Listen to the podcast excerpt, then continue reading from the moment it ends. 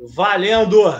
Boa tarde, meus amigos do Handball e do Beat Handball. Boa tarde, você que estava esperando ansiosamente para esse nosso próximo encontro, que temos novidades hoje, mas isso é mais para o final.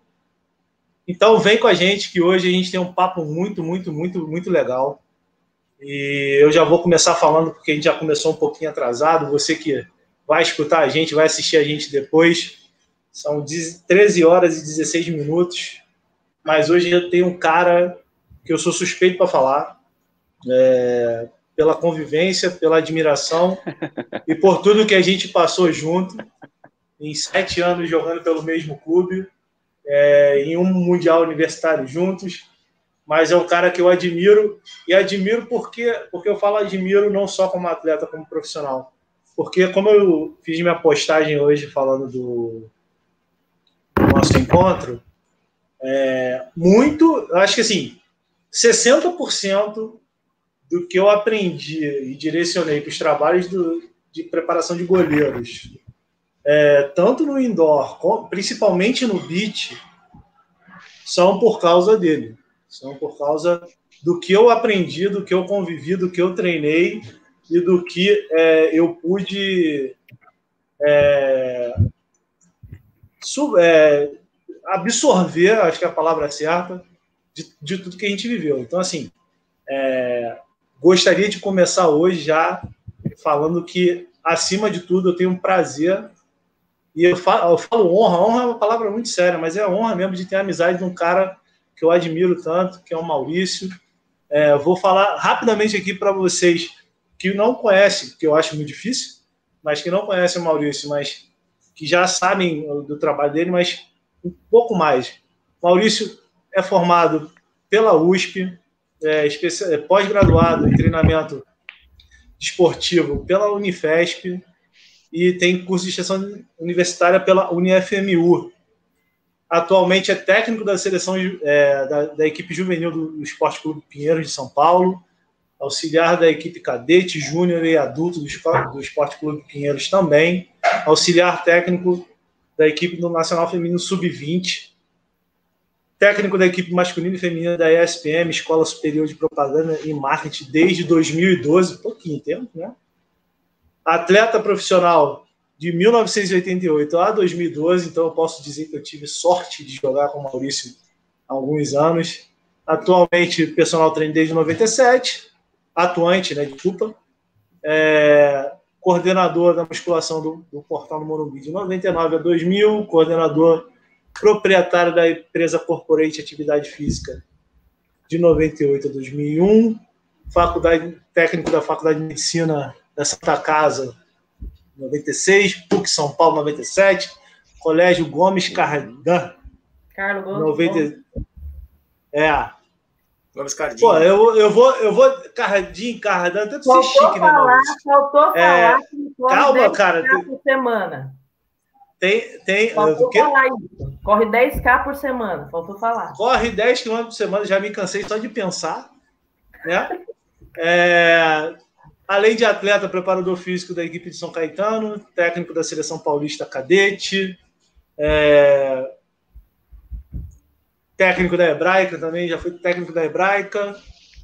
Então, assim, se eu for falar o currículo todo, a gente vai fazer a live do currículo do Maurício. Então, vou já abrir para as considerações iniciais da Camila, do Marcão, dizendo que é um prazer, além de matar a saudade do meu amigo Maurício, mas de poder compartilhar com vocês hoje o que é, eu pude aprender o que ele já está fazendo para gerações futuras é, e vocês conseguirem interligar isso para o dia a dia de trabalho de vocês. Então, Marcão, Camila, tá com vocês. Vou deixar o Maurício por último, senão ele vai chorar e está ficando velho.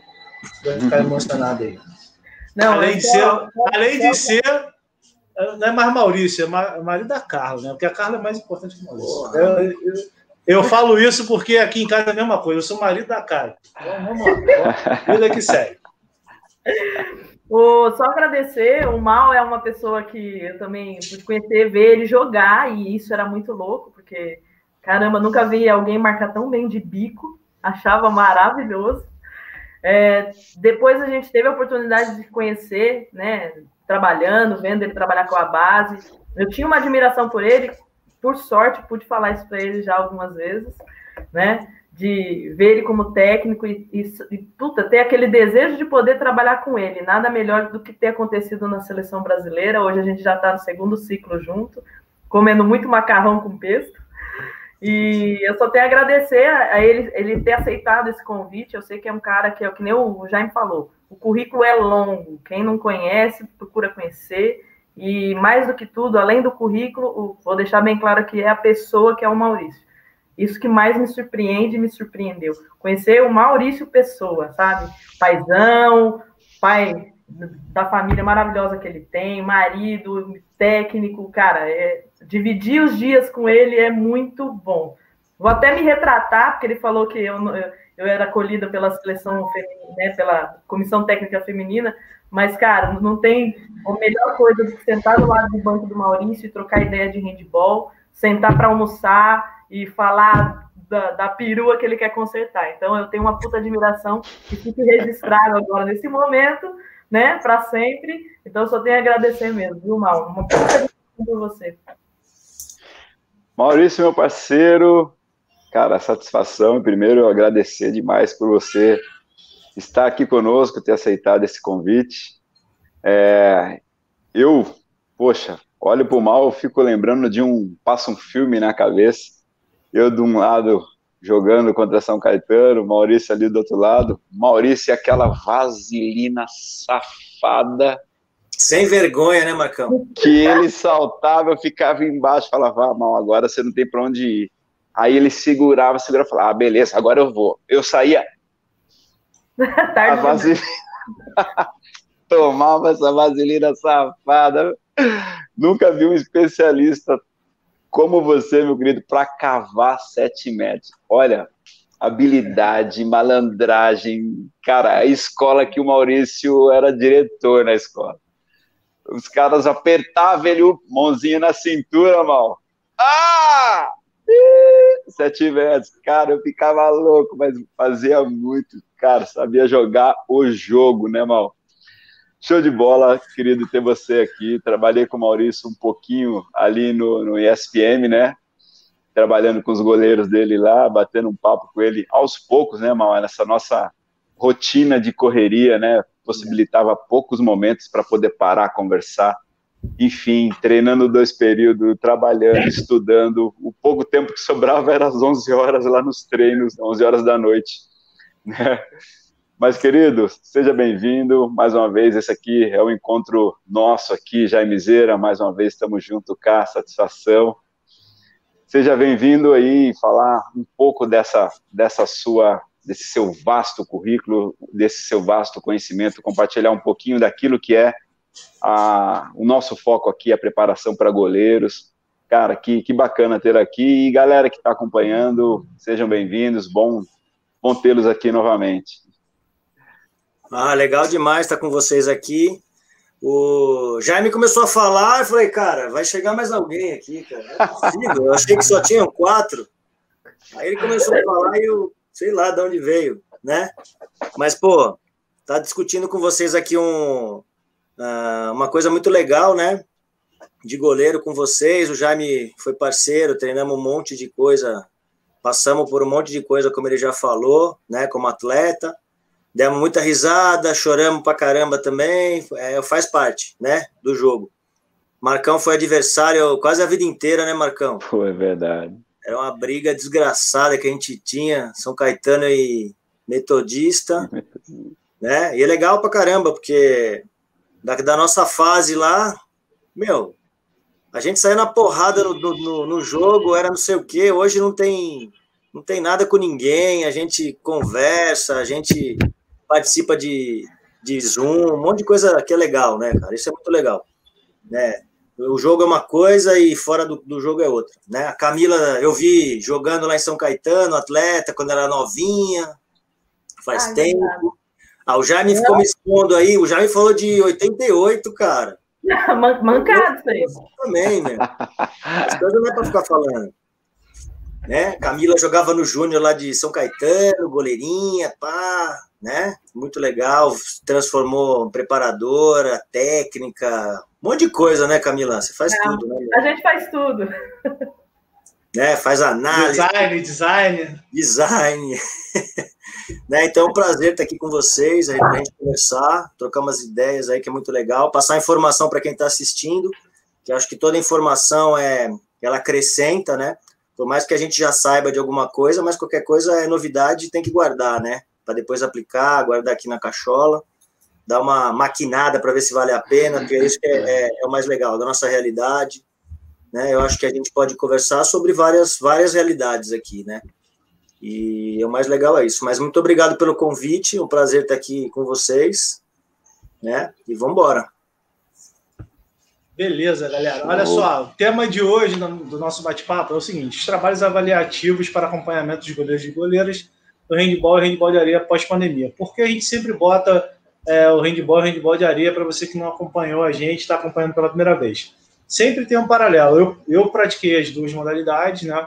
E aí eu trago mais o, o olhar da, do handball de areia por ter a Camila e o Marcão olhar do handball indoor. É, e foi até legal que o Júnior, que é um ex-atleta de handball, que brincou até quando o Maurício compartilhou a chamada do, do, do, nosso encontro, perguntando se o Maurício era goleiro. E aí eu volto a dizer para vocês, é, muito do que eu aprendi, muito do que eu trabalho, muito, do que eu aplico ou replico hoje na preparação de goleiros, também no handball de areia, porque eu tive essa experiência é, com o Maurício, com o Marquinhos, lá em São Caetano, nessas épocas que a gente veio a trabalhar junto foram muitos anos e de muitos aprendizados, de muitas aplicações que até é, em determinado momento falavam que era maluquice, que era novidade, e hoje a gente vê até crossfit gritando coisa que a gente fazia lá em 2003, 2004, é, como qualidade de vida agora, né? Então, assim, como, como a gente vai conduzir esse papo? O papo é o seguinte: a gente tem o nosso tema principal, que são esses trabalhos avaliativos. Por quê? Porque dentro do trabalho que a Camila e o Mal já fazem lá na seleção, eles estão construindo essa unificação de informações também com o goleiro. Então, é, hoje a gente vai escutar muito o Maurício, a Camila, o Marcão é, comentando sobre esse tipo de trabalho. A gente tem sempre um artigo para indicar, que a Camila já enviou aqui para a gente, que vai ser uma base do nosso papo. Mas o papo hoje está com eles principalmente para você que está assistindo a gente entender como é esse processo também nas categorias de base do seu clube e também da seleção, porque ambos estão na seleção trabalhando junto, construindo isso, que também é um material novo, não é uma coisa tão é, trabalhada assim, que é essa preparação do goleiro nas categorias de base, tendo um preparador de goleiro. Sonho muito em um dia o BIT também pensar nisso e a gente conseguir construir mais profissionais que trabalhem diretamente com o goleiro é, nas categorias de base e na seleção principal, que também nunca teve é, efetivamente um preparador de goleiro. Então, Camila, está com você a condução de hoje.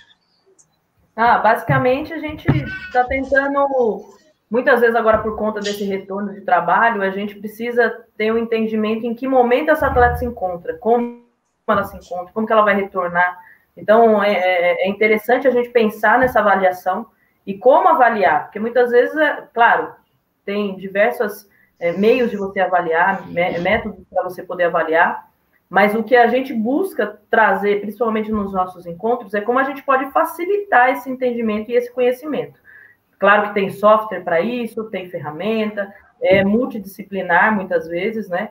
E fazer esse levantamento ele é importante para ver em que nível, por exemplo, técnico, tático, físico, comportamental que se encontra o atleta, né?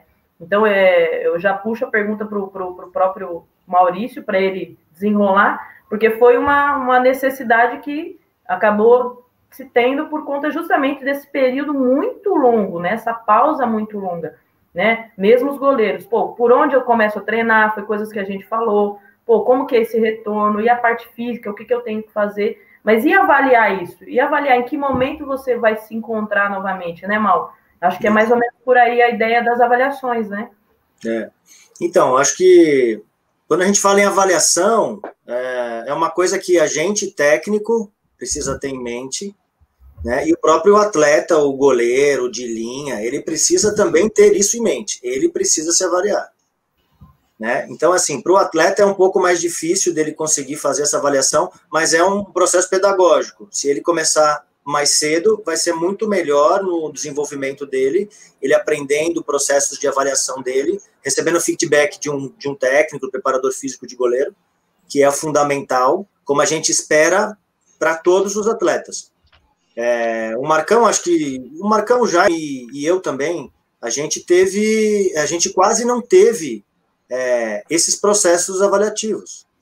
É, era muito empírico. A gente fazia sozinho, a gente testava sozinho, a gente buscava é, é, fita VHS, né, Marcão? Né, Jaime? Procurava Exato. aquelas coisas para a gente poder melhorar tecnicamente, taticamente. Então, quer dizer, a gente colocando isso no processo, a gente já ajuda muito o atleta.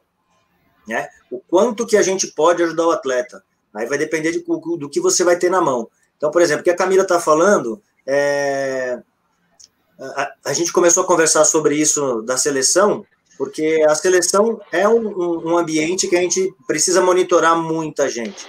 E a gente precisa guardar esses dados, a gente precisa ver a evolução do atleta. Porque a gente pode ter 40 atletas esse ano da categoria X, daqui a dois anos pode ter 60, pode ter mais. E aí a gente precisa tentar é, garimpar o melhor atleta, tentar ajudar o atleta da melhor maneira possível.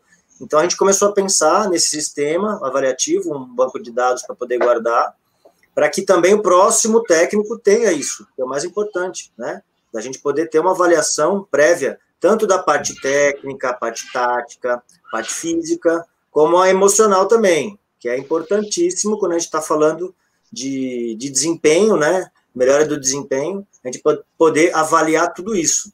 E é um trabalho também que, que a gente implantou no Pinheiros, a gente começou a implantar esse ano, mas com a pandemia não ajudou muito, né?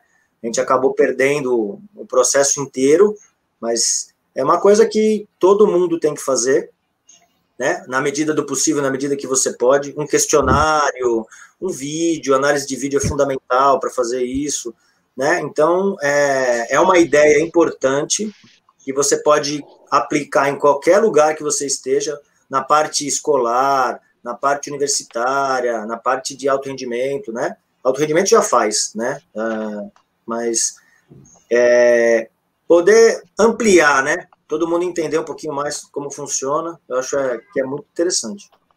E nortear também um pouco, né, Mal? Porque quando a gente imagina que o que, que eu tenho que avaliar, né? Eu, enquanto goleira, ou enquanto goleiro, o que, que eu tenho que saber? Aí eu tenho que entender que, tecnicamente, eu, eu tô como? Então, tem alguns parâmetros que a gente fala, né? Pode ser, é, é, inclusive, ele pode ser criado pelo próprio técnico. Tem, claro que tem modelos por aí, é só procurar, estudar, tem referências muito boas, mas o que avaliar, né? Então, é importante deixar bem claro, por exemplo, para todos os atletas aqui, é o que, que eu tenho que avaliar? Eu tenho que avaliar minha questão técnica, meu gesto técnico. Eu tenho um bom gesto técnico? A, a, a o padrão do movimento está correto, eu, eu, consigo executar com eficiência, e aí de 0 a 5, né? A gente até vai dar uma referência que é que ela é baseada no futebol, mas que também a gente usa esse padrão que é de 0 a 5, muito ruim, ruim, regular, bom, excelente. Por que isso? Para você ter a percepção exata de que eu estou evoluindo tecnicamente, taticamente, eu entender a leitura do jogo, questões táticas, dois contra dois, três contra dez, cinco contra. É, de, minha defesa está marcando um 5-1. Aonde é essa incidência? Eu tenho uma boa resposta tática para essa ação. É, a gente conversa muito na live, né, Marcão? Ah, jogo para fora, o que, que acontece? Ah, o ponta vindo do fundo. Qual é a minha leitura tática? O que, que eu estou pensando com isso? Eu vou duelar com esse, com esse atacante? O que, que vai ser feito, né? A questão também física, porque a gente sabe que agora é o momento que a gente tem que avaliar a questão física. Minha resistência está muito ruim, mas a minha parte de, de, de, de flexibilidade é muito boa. Pô, então eu consigo saber aonde eu tenho que dar mais ênfase dentro do meu treinamento, melhorar um pouco mais, olhar, observar que eu preciso melhorar. Um delay na Camila. É, começou a Camila a travar. É. Mas, e aí é... a gente fala também da questão da avaliação emocional. Pô, eu vou para baixo. Voltei? Voltou. Voltei, travei. Voltou, voltou, agora voltou. Voltou. Vou, não sei se eu parei na parte é, emocional ou parte tática. Tá. Mas aí, a parte emocional é saber, pô, eu tô, eu tô inseguro, eu fiquei sete meses sem jogar, pô, mas eu tô adquirindo mais confiança, não, eu acho que eu consigo é, sair bem sobre pressão. Então, assim, precisa ter um quadro, isso tem que estar tá muito na mente. Ah, eu posso fazer onde? No Excel. O do mal é no Excel, né, Mal? É no é. Excel.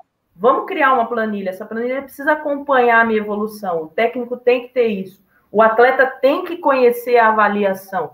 Porque senão é, como o Maurício falou, é subjetivo, né, Marcão? Quantas vezes, tipo, a autoavaliação é uma coisa, eu me avalio muito bem. Mas aí quando você joga isso pro técnico, o técnico não tá bom. Aí você fica uhum. frustrado. Como que não uhum. tá bom? Não é? Sim, sim. É importante demais a, a temática de hoje, né? Deixa muito claro, assim, algumas situações e, e, o quanto a gente precisa colocar em prática aquilo que nós temos que é autoanálise, né? E a Camila comentou uma coisa, cara, que é super importante. Quando você joga isso para uma pessoa é avaliar, né? Ah, quando você tem uma análise de alguém de fora, você enriquece todo o conteúdo. Porém, tem que estar, tá, vamos dizer assim, preparado para aquilo que possa vir. E isso é aquela habilidade do técnico, né? E o próprio atleta tem que ter um pouco desse senso também de saber aceitar essa crítica, que algumas vezes ela é construtiva, outras vezes ela, ela não é construtiva, né? E ele, poxa, mas o que, que eu estou fazendo de errado? O que, que eu preciso melhorar, né? Uh, a, a, forma, as formas de avaliações, assim, hoje, por exemplo, caramba, a gente está voltando de um período que muita gente ficou cinco meses, quatro meses em casa e não fez nada e agora retoma as atividades e quer voltar naquele ritmo que estava antes. Grave. Difícil, grave isso, né? A gente até comentou em outras lives aqui, Mal, de uma, de uma do, do, risco de lesão que isso, que isso leva, né? Então, por exemplo, trabalhando agora, eu voltando com, com, com os treinos específicos, em casa já estava fazendo muita coisa que é funcional e a gente sabe da realidade que é o alto rendimento, para você não ficar 100% sem fazer nada, você precisa se mexer.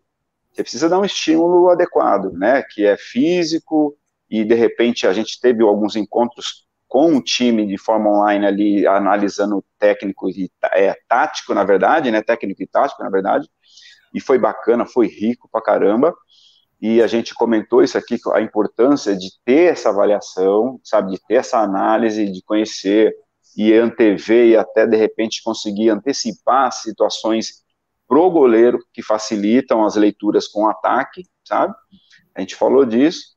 E aí agora você pega e reúne esse pessoal para voltar depois de cinco meses, seis meses e daqui a pouco tem competição. É um risco grande analisar técnico, analisar físico, né, o psicológico, como é que tá. Tem, tem muito atleta que muitas pessoas que estão com, com receio ainda de voltar, né, de se expor, né, não tem dessa segurança. Então, psíquico, como é que tá esse atleta, essa pessoa? Tá, tá complicado, porém, você vê uma necessidade muito grande da galera também falar, não, não aguento mais, eu quero sair de casa.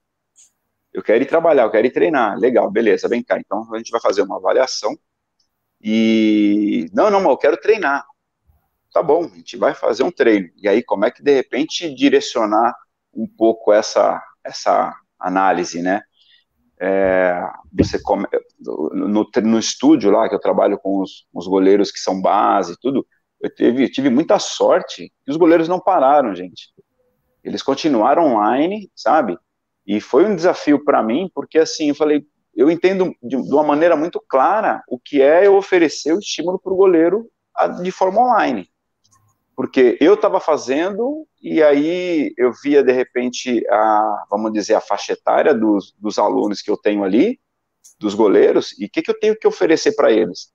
Poxa, esse, esse, esse, esse goleiro já não está mais na realidade que estava lá em quadra. Putz, ele está dentro de casa. E aí eu tinha que ter um trabalho de conversa legal para ele entender que é um trabalho submáximo, né? Olha, você vai fazer um chute, uma queda, mas não procura buscar muita amplitude, sabe? Já pensando numa segurança, de não, não, não correr um risco de machucar o aluno. E aí, depois de um tempo treinando, aí comecei a brincar. Falei, olha, agora a gente já começa a ter mais condições de, de melhorar a carga, sabe? E aí começava a trabalhar um pouquinho mais com algumas características de força, sabe? Para, claro, é, é um desafio grande, gente, porque o aluno não está fazendo nada. E ele, ele quer fazer as aulas de goleiro. Poxa, ele está fraco. E a gente sabe o quanto bruscos são os movimentos de goleiro. Poxa, cuidado que teve que ter para poder ter do aluno inicialmente um feedback, né, de como ele está e aí essa entender que olha foi forte. E aí a todo momento eu estou brincando de mensurar a frequência cardíaca dos alunos e para eu ver o quanto essa intensidade que ao meu entender ela, ela era para ser tranquila e está muito forte para o aluno. Né? Então, um pouco dessa análise que é todo, vamos dizer assim, o detalhe que faz diferença, né? Eu no, no estúdio, gente, eu tenho, tenho recebido alunos agora que uma galera nova, assim, né? Que quer trabalhar e quer treinar, legal. E aí, que, qual, qual a forma que, de repente, a Cá estava comentando aí, a forma de analisar o que analisar, eu estava bem é, pensando, né? O aluno chega, a gente usa um, uma, vamos dizer, uma aula inicial, que é uma aula teste, vamos dizer assim, para conhecer o aluno. O que, que ele tem de habilidade, o que, que ele tem é, de limitação, né? Das habilidades dele, técnica, tática, se ele conhece um pouco, se ele não conhece, é, que quais os tipos de leitura frente a posicionamentos que ele pode estar tá, é, demonstrando ali. Aí, de repente, é, vai um pouco para as limitações. Poxa, o menino tem bastante encurtamento, sabe? O menino tem bastante limitação articular. Poxa, inclina tronco demais, ou o joelho muito estendido, vários vícios, sabe? E aí, depois disso, a gente vai mensurando o que, que é interessante para o aluno para futuramente evoluindo isso com uma ideia de, de, sobrecarga, né? Dos estímulos serem um pouquinho mais desafiadores frente àquilo que ele já assimilou e você está colocando maiores desafios. Essa análise, ela é importante demais. Demais, ô louco. Com certeza. Eu vou compartilhar uma tela aqui, vou deixar o Mal falando, até para vocês entenderem um pouco do que a gente que está passando para vocês e deixar o Mal falar como ele tem visto. É, e aí eu já aproveito para só emendar a pergunta para fazer uma, uma timeline disso. Desde que ele começou a trabalhar com os goleiros diretamente, para o que ele vê hoje nessa evolução, ou nessa regressão, ou nesse, nessa estabilização, que são as informações para a preparação do goleiro. Como ele, que já trabalhou e trabalha com isso, vê hoje é, toda essa ação especificamente para os goleiros, né? na sua visão como técnico de, do Pinheiros e na sua visão como é, é, comissão técnica da seleção brasileira. Como é que você hoje vê isso, Mal? Vou deixar a tela compartilhada aqui e aí você pode ir falando. Tá, então vamos lá. Certo. É... Dificilmente uma equipe tem um treinador de goleiro, né? A gente vai falar sobre treinador específico, fica mais difícil. Então, é, eu como técnico, eu tinha que fazer as duas partes, tanto a parte do treinamento de goleiro, como a parte do treinamento da, do pessoal de linha. Eu acho que isso é um problema, né, um, uma dificuldade, um, que todo técnico passou ou está passando em algum momento. Mais difícil, então. E eu não sei é, o quanto que vocês podem compartilhar isso e trocar ideia comigo também com relação a isso. Mas é, o Jaime está colocando aqui avaliação tática, avaliação física, avaliação de atitude, né? Que a gente pode falar do, do emocional, a parte psicológica, né? E isso são coisas que a gente se preocupa. Antigamente eu não me preocupava com a parte técnica, né? Assim, objetivo goleiro. A gente dava algumas informações para o goleiro. Parte tática, então, esquece. A gente acabava fazendo coisas meio que é, pela necessidade, né? Como o Marcão falou, putz, eu preciso avaliar o meu goleiro. Avaliei meu goleiro, a minha goleira, o que, que eu preciso melhorar nela? E a gente conseguia buscar um caminho. Então a gente buscava um atalho, na verdade, né? Não é um, um, um, um negócio legal, estruturado, tudo bonitinho. Isso eu vejo que evoluiu demais. Os próprios é, técnicos que têm esse, essas duas funções, eles acabam se preocupando também com a, com a parte técnica, com a parte tática, com a parte física, né? E o emocional do atleta goleiro ou da atleta goleira. E isso é uma evolução que eu vejo muito. Hoje nós temos goleiros e goleiras bons no Brasil inteiro. Antigamente a gente falava, ah, aquela goleira, aquele goleiro é muito bom. Hoje não tem um ou uma. Hoje temos mais goleiros, mais goleiras, né? É, quando a gente vai num campeonato brasileiro, a gente vai no campeonato brasileiro e eu participo do feminino, cara, é, é difícil de você achar uma goleira já tiveram há tempos passados, pô, aquela goleira é fundamental, ela é muito boa, tal. Hoje já não. Hoje, pela evolução do treinamento de goleiro, a gente consegue ter dois, três goleiros que a gente fica na dúvida. Falei agora, quem vai ser a, a melhor, quem vai ser o melhor, né?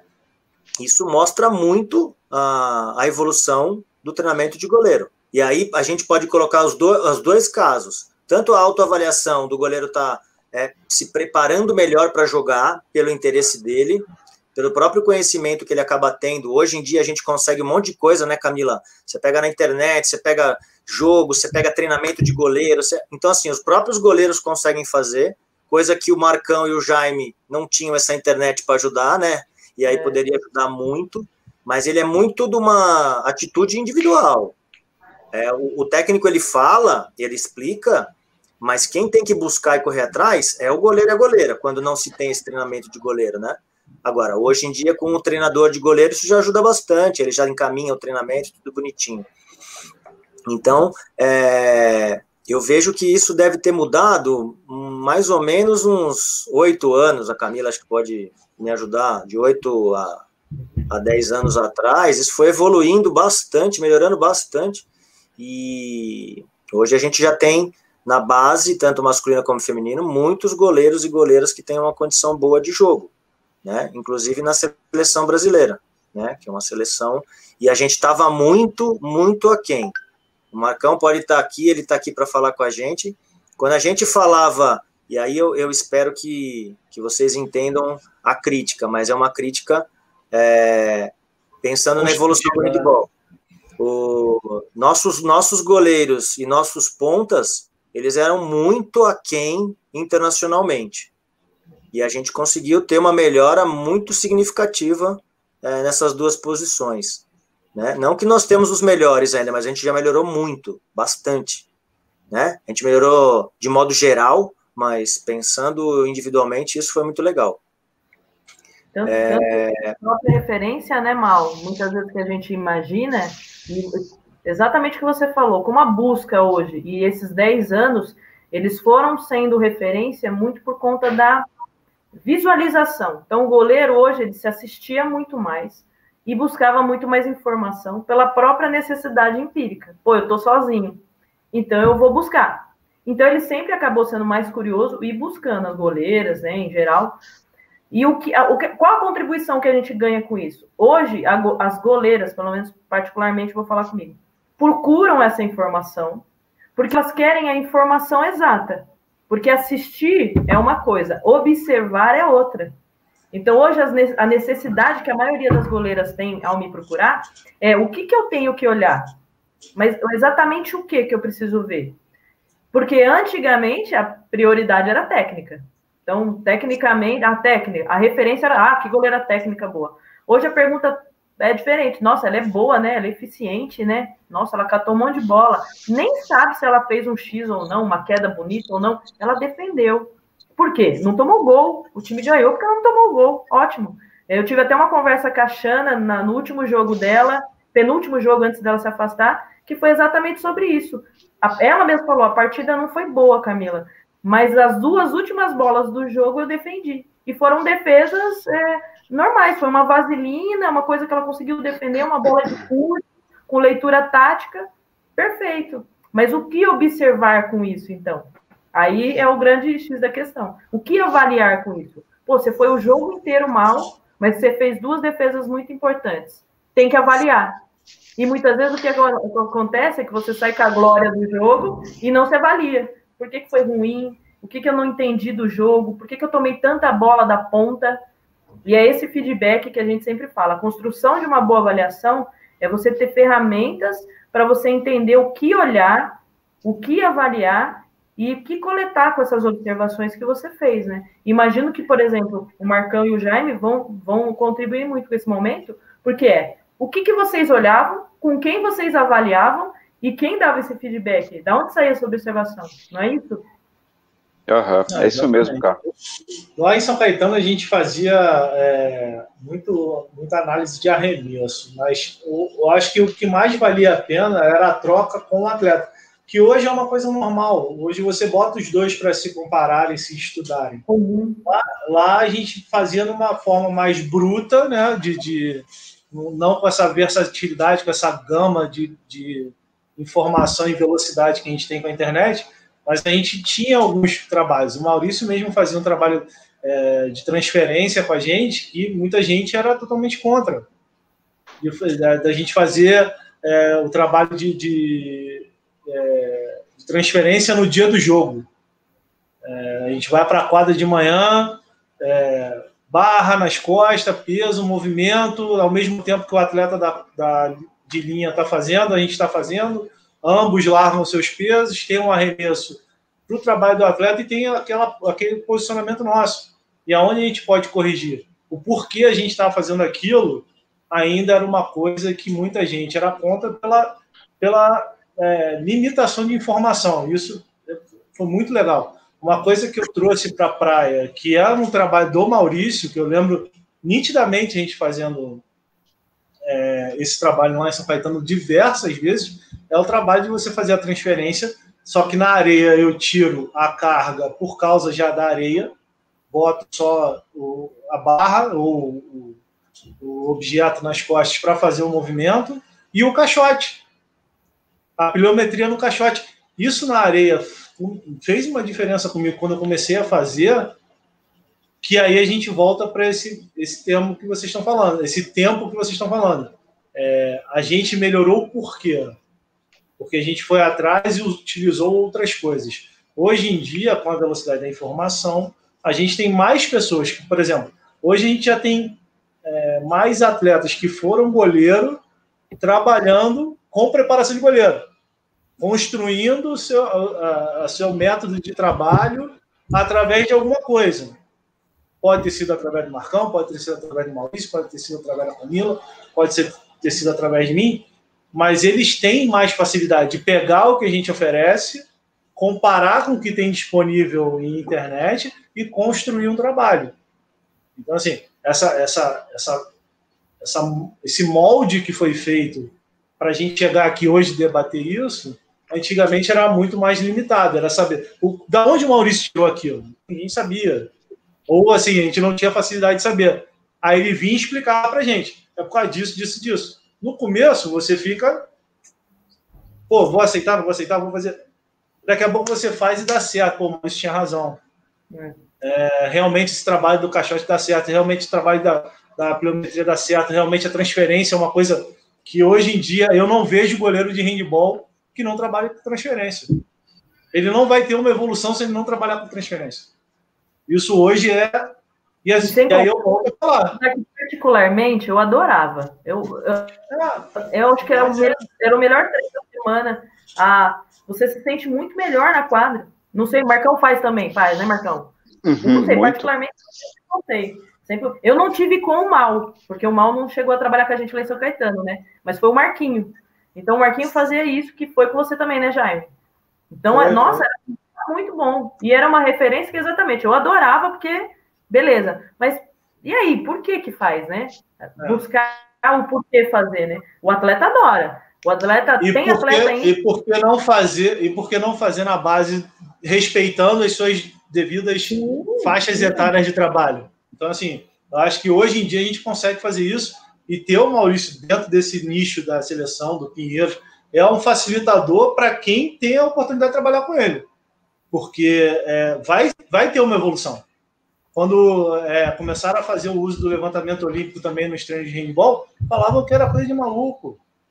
O Marquinhos fez muito isso com a gente também. O Maurício chegou a fazer com a gente. O Marquinhos era um cara que, que inseria isso, falando: cara, faz que dá certo. Vai melhorar.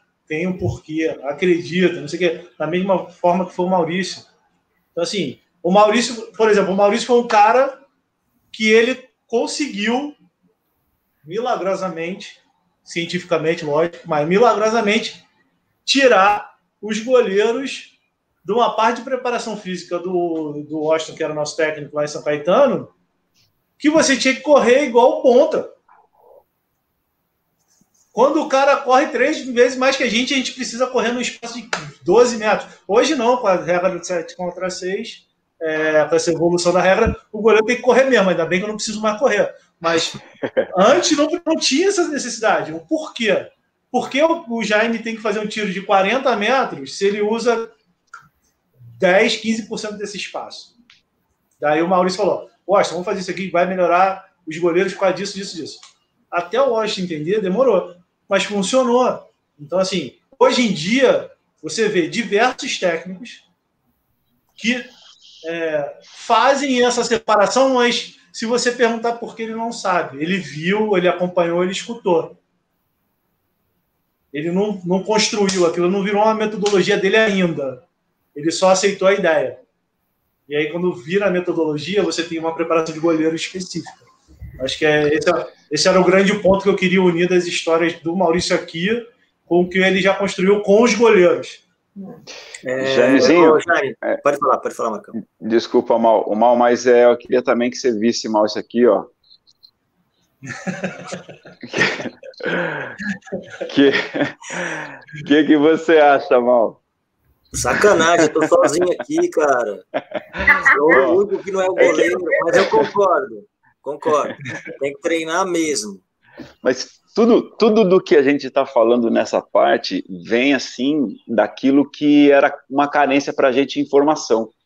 Né, o Mal falou ali da, da época da fita VHS. Que, cara, e quando você conseguia um, um material em VHS, cara, aquilo era ouro, aquilo valia muito, sabe?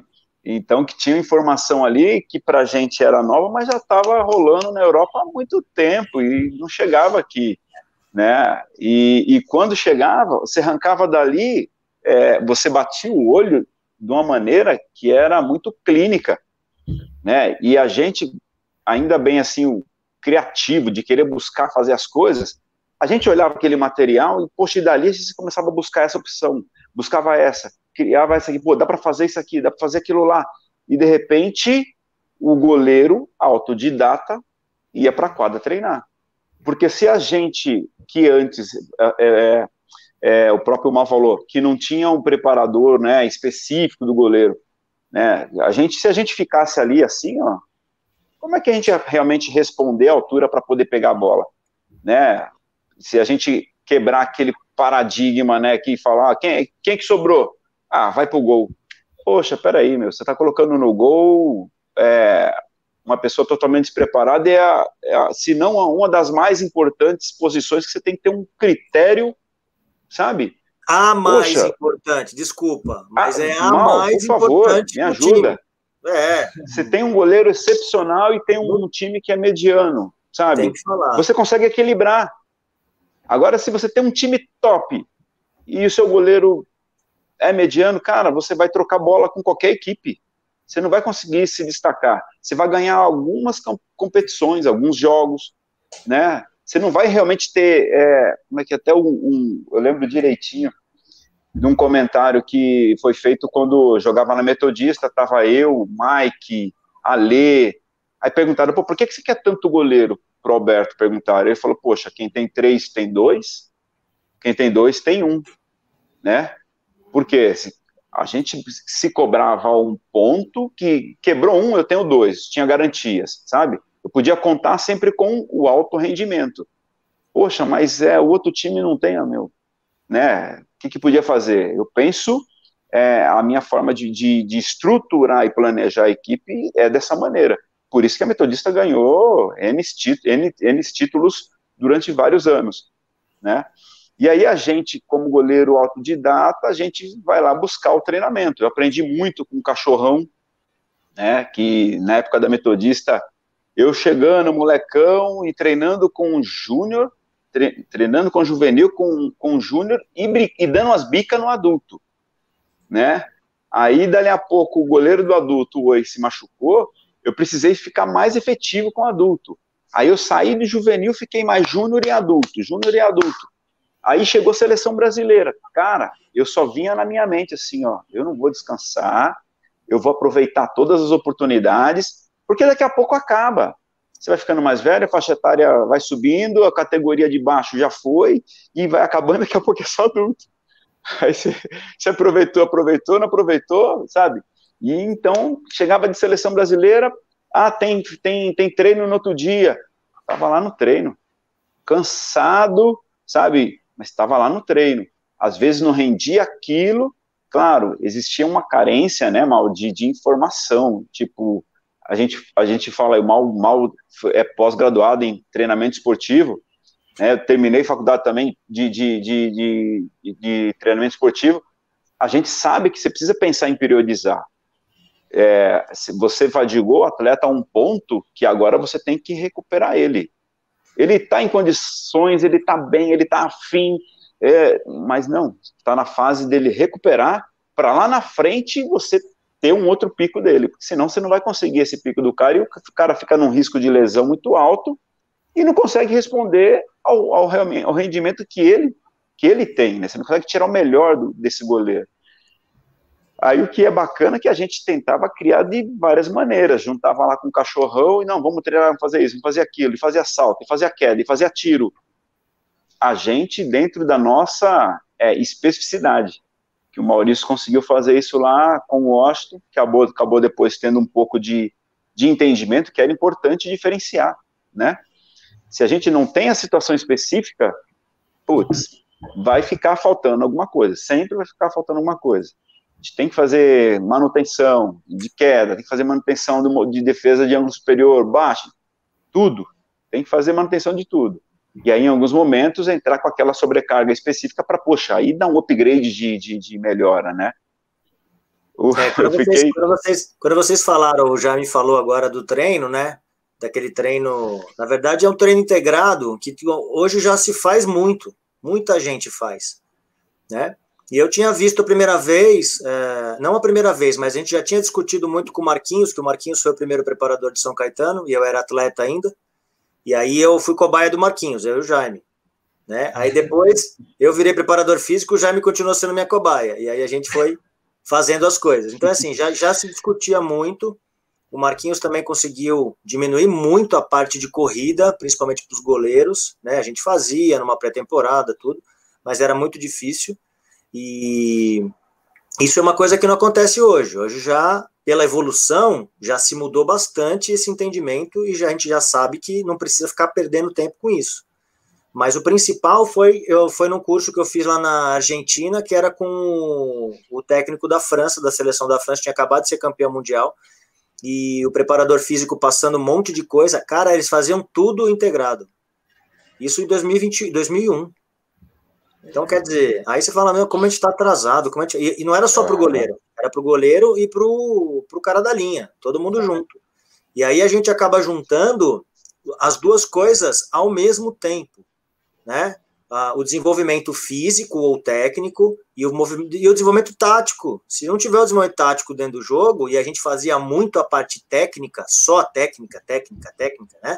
Isolada, depois a gente ia, punha para quadra. Puta, aí o que, que eu faço? Como é que eu aplico a minha técnica nesse movimento? Com meia indo para fora, com meia, é, o pivô recebendo a bola.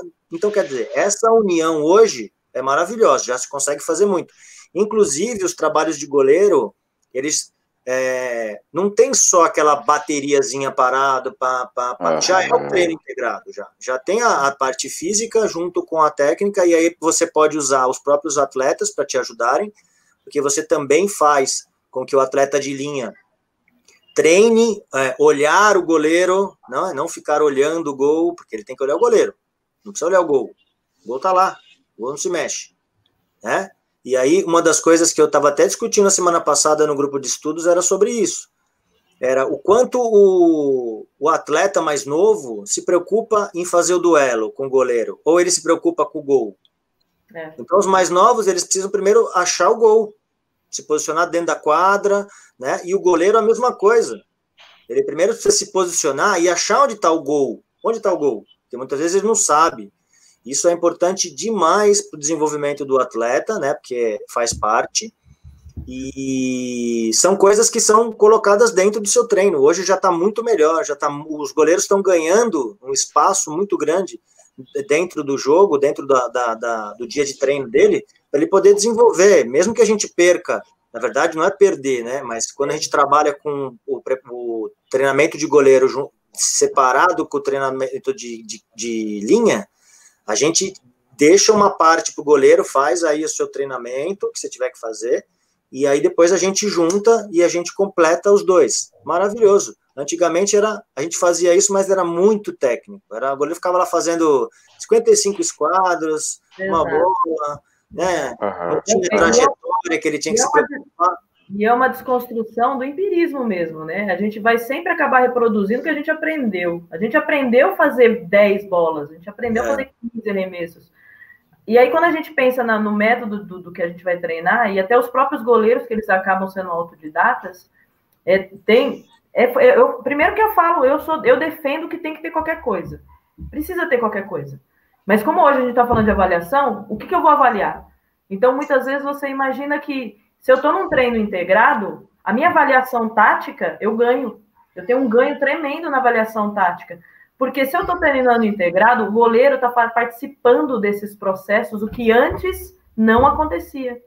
O goleiro era tirado da parte tática. Eu via muito isso acontecer. Acontecia comigo. Não sei se com o Jaime, com o Marcão acontecia. Muitas vezes, ah, tá lá fazer o específico lá do outro lado, é. Saía da parte tática. Quer dizer, então como que a gente vai entender e se autoavaliar essa questão tática do jogo se eu não entendo o jogo?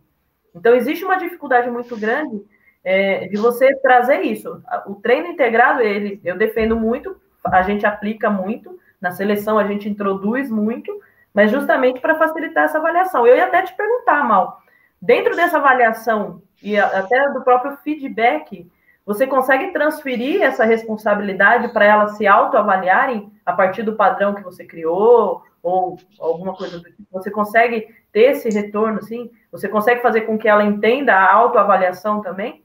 Você consegue passar, se, se vocês retornam essa, esse questionário para elas? Como funciona? Então, essa autoavaliação, ela tem que ser só feita depois de uma, da, da avaliação do técnico, né? Ele pode fazer o dele bonitinho lá, avaliação diária, tal, tal, tal. Aí a gente consegue fazer um exercício, fazer uma parte específica para ele e jogar para o goleiro ou para a goleira. E aí? Qual foi. O que, que você sentiu dificuldade? Onde está mais difícil de atuar? Você mudou alguma coisa se você se posicionar de um lado do outro? Aí ela vai responder, ele vai responder. E se você tiver o, a ferramenta do vídeo, é melhor ainda na avaliação. Os dados você chega a passar ou não? Por exemplo, ó, sua avaliação está regular, a questão técnica está regular, mas a tática sua é 5.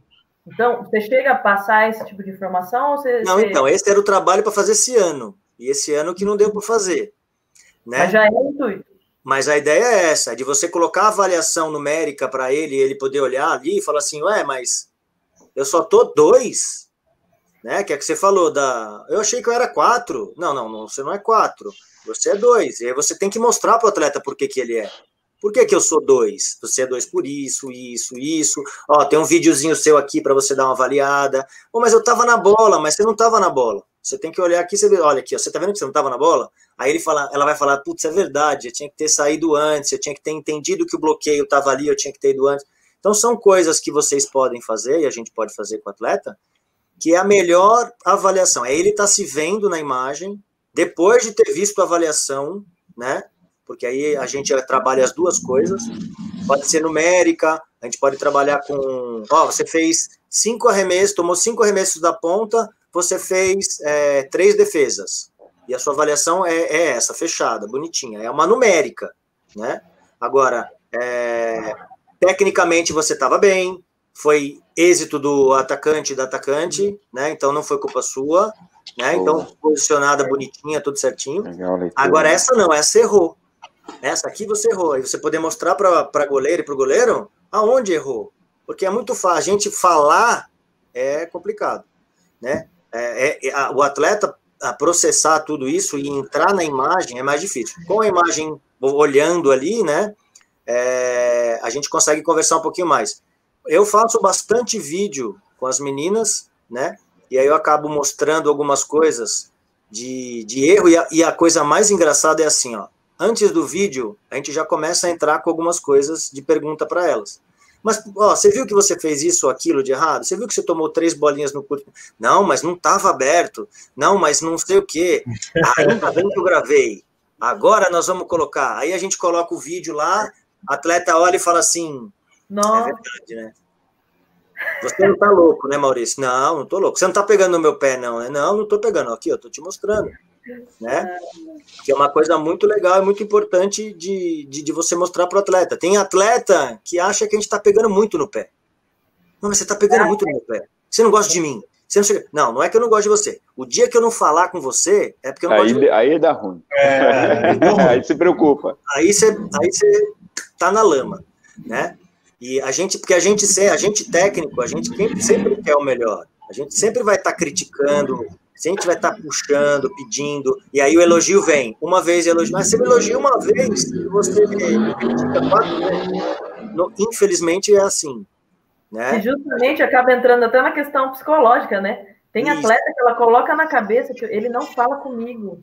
Ou, tipo, ele só fala brigando. Isso me põe para baixo. Eu já ouvi atleta falar de tipo, mas você só me coloca. Falei, essa é outra avaliação. Essa é a avaliação emocional. O quanto que essa menina consegue. É, é, é, é consegue se. É, como é que eu vou falar? Como ela consegue evoluir ou resolver um problema depois de uma bronca. Isso, é. A parte emocional.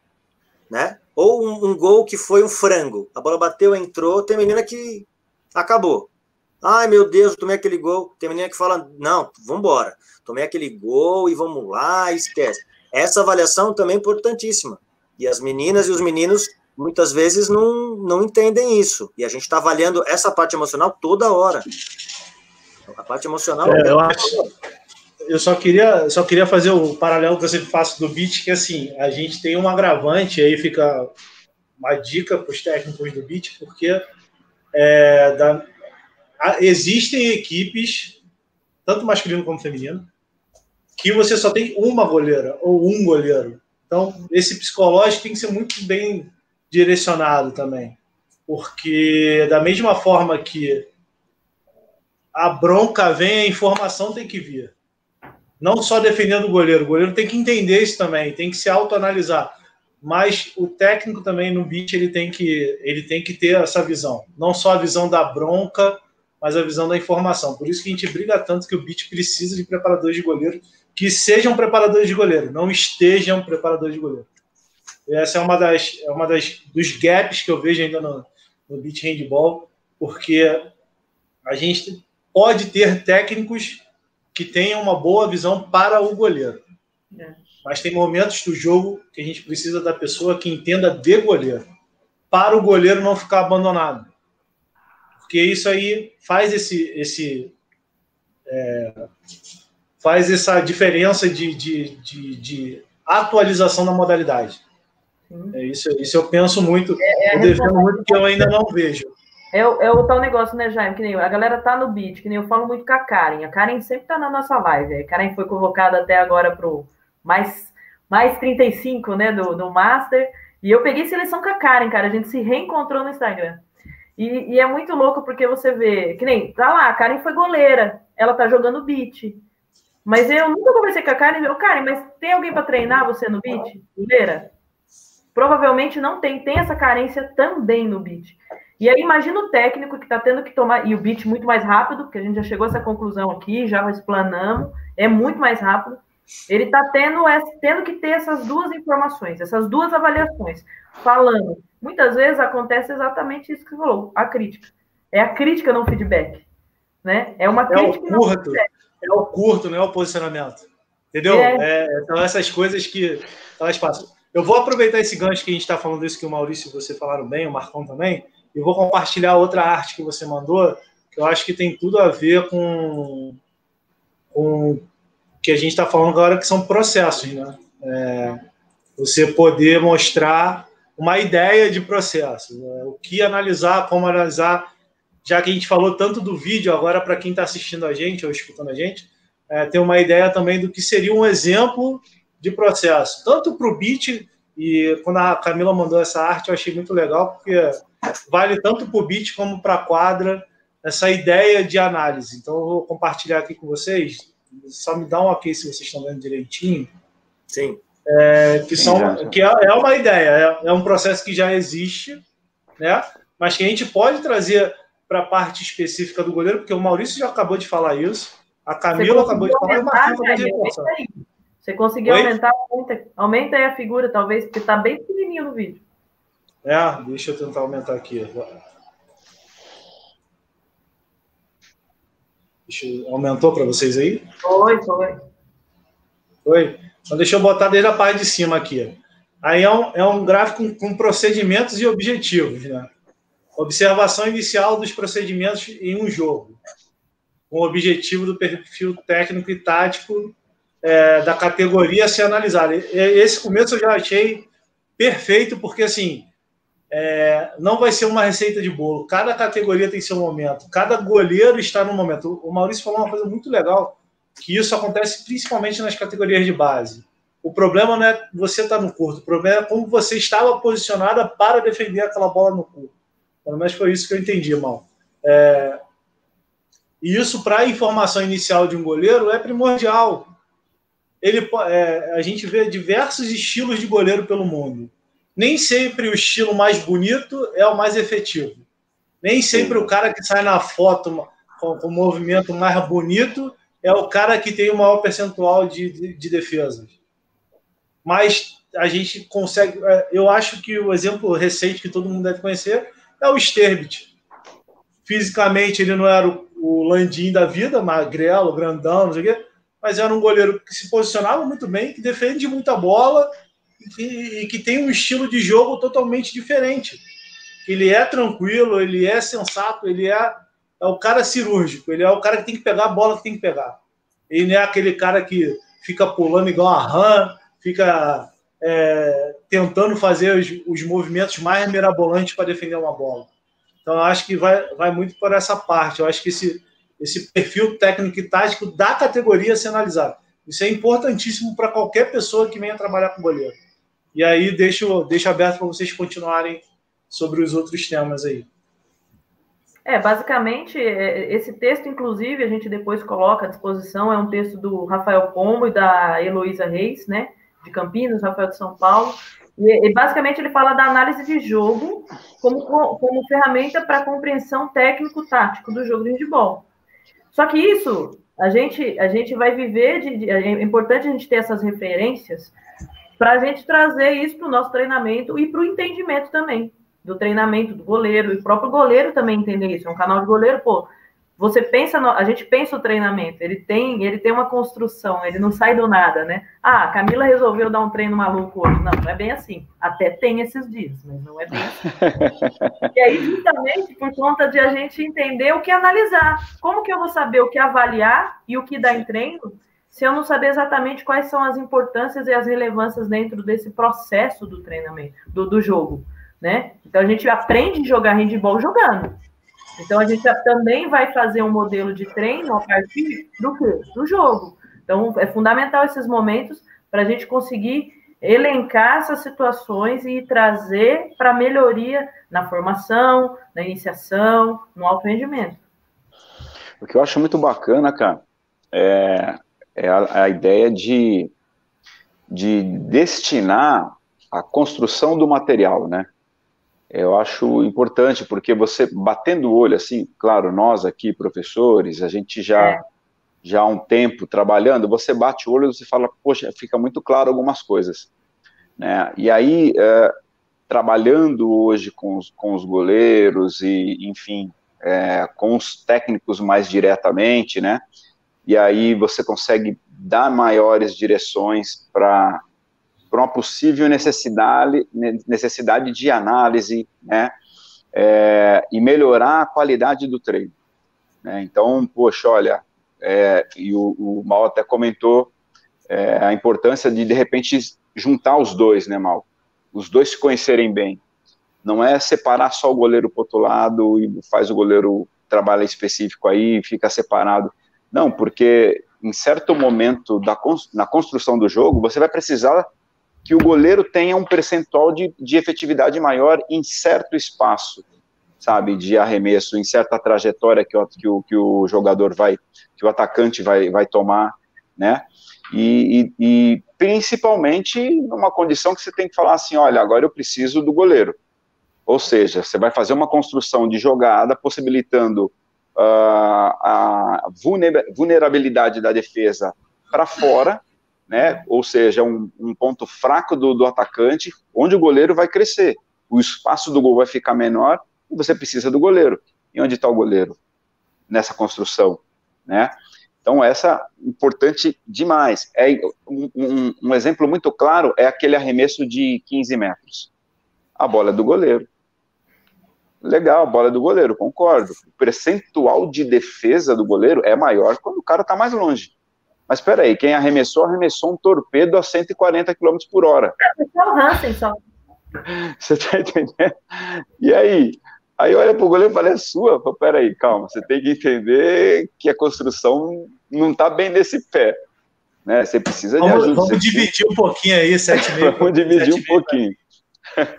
o Greco, o, o Pablo, Pablo Juan Greco, ele, ele fala bem de uma ideia de você separar algumas coisas, e essa construção do material eu acho legal, porque assim, claro, aqui tá bem no slide, bonitinho, tudo certo, mas não, ele pode ser bem aquele, né, que o Maurício comentou ali, trabalha com vídeo, com anotações, cara, tem muitos recursos que dá para utilizar, né, e aí o que, que é top disso tudo? É você ter esse material na mão e acompanhar a progressão disso, né, se acompanha a progressão, você olha onde realmente está tendo uma dificuldade, poxa, é, agora eu preciso é, dar um enfoque maior aqui. O estímulo tem que ser mais direcionado para é, esse movimento de defesa, né?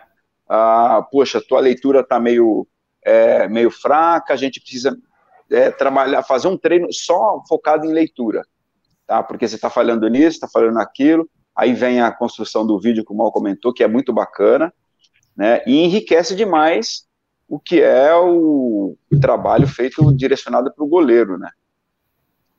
Ah, hoje tem vídeo, hoje tem um monte de coisa, você busca na internet, tem várias formas de scouts, né, cara, e isso facilita muito, mas... É... Hoje a gente pode... Tem gente que tem muita dificuldade de criar o seu, é, e na verdade está muito simples, né, e às vezes é, é, muito simples. É um Excel, é uma folha que eu rabisco, é, eu, é, por exemplo, eu já falei isso em outra live, a Ari gostava de anotar. Fulano, mão esquerda para fora. Sim, sim, sim. Tem, Mike, meu irmão, legal. gosta assim também. Legal, olha você gosta disso? Perfeito, funciona. O importante é você ter essa coleta e você trocar isso. Trocar é. com o seu técnico, trocar com o seu outro goleiro que vai estar tá te ajudando ali. É coletar isso, interpretar isso e levar. É um exemplo que a gente aconteceu agora faz, sei lá, um pouco mais de um mês a Alice Diva, que está na Europa, me mandou uma mensagem, falou, puto, Camila, a gente estava tentando ajudar aqui o treinador, porque ele está com uma dificuldade na linha de bloqueio. E a gente estava tentando explicar para ele um exercício para o treino que talvez nos ajudasse. Mas ele também não entendeu, porque o dia que ele trouxe o exercício não era bem isso que a gente estava falando. aí, eu, aí eu dei um. Aí eu, foi legal, porque eu, isso que eu acho rico na troca, é trocar essa informação. Aí eu mandei para ela um vídeo, dei um exemplo, inclusive acho que era dela o vídeo. Ela ah, era isso. Eu falei, então, eh, mostra isso e explica como ele pode, eh, ele técnico, montar um exercício pensando nisso, de maneira integrada. E vai acontecer de maneira integrada. Porque é. muitas vezes a dificuldade do goleiro é a dificuldade do defensor. Às vezes, que hora que eu tenho que sair ou que eu tenho que ficar? Aí, geralmente, uhum. acontece o quê, Marcão? Marcão, Quebra o cara. Não quero saber. Quebra. Ele pisou nos nove, quebra ele. Não é bloqueio. E aí, essa troca acontece aonde? Exato.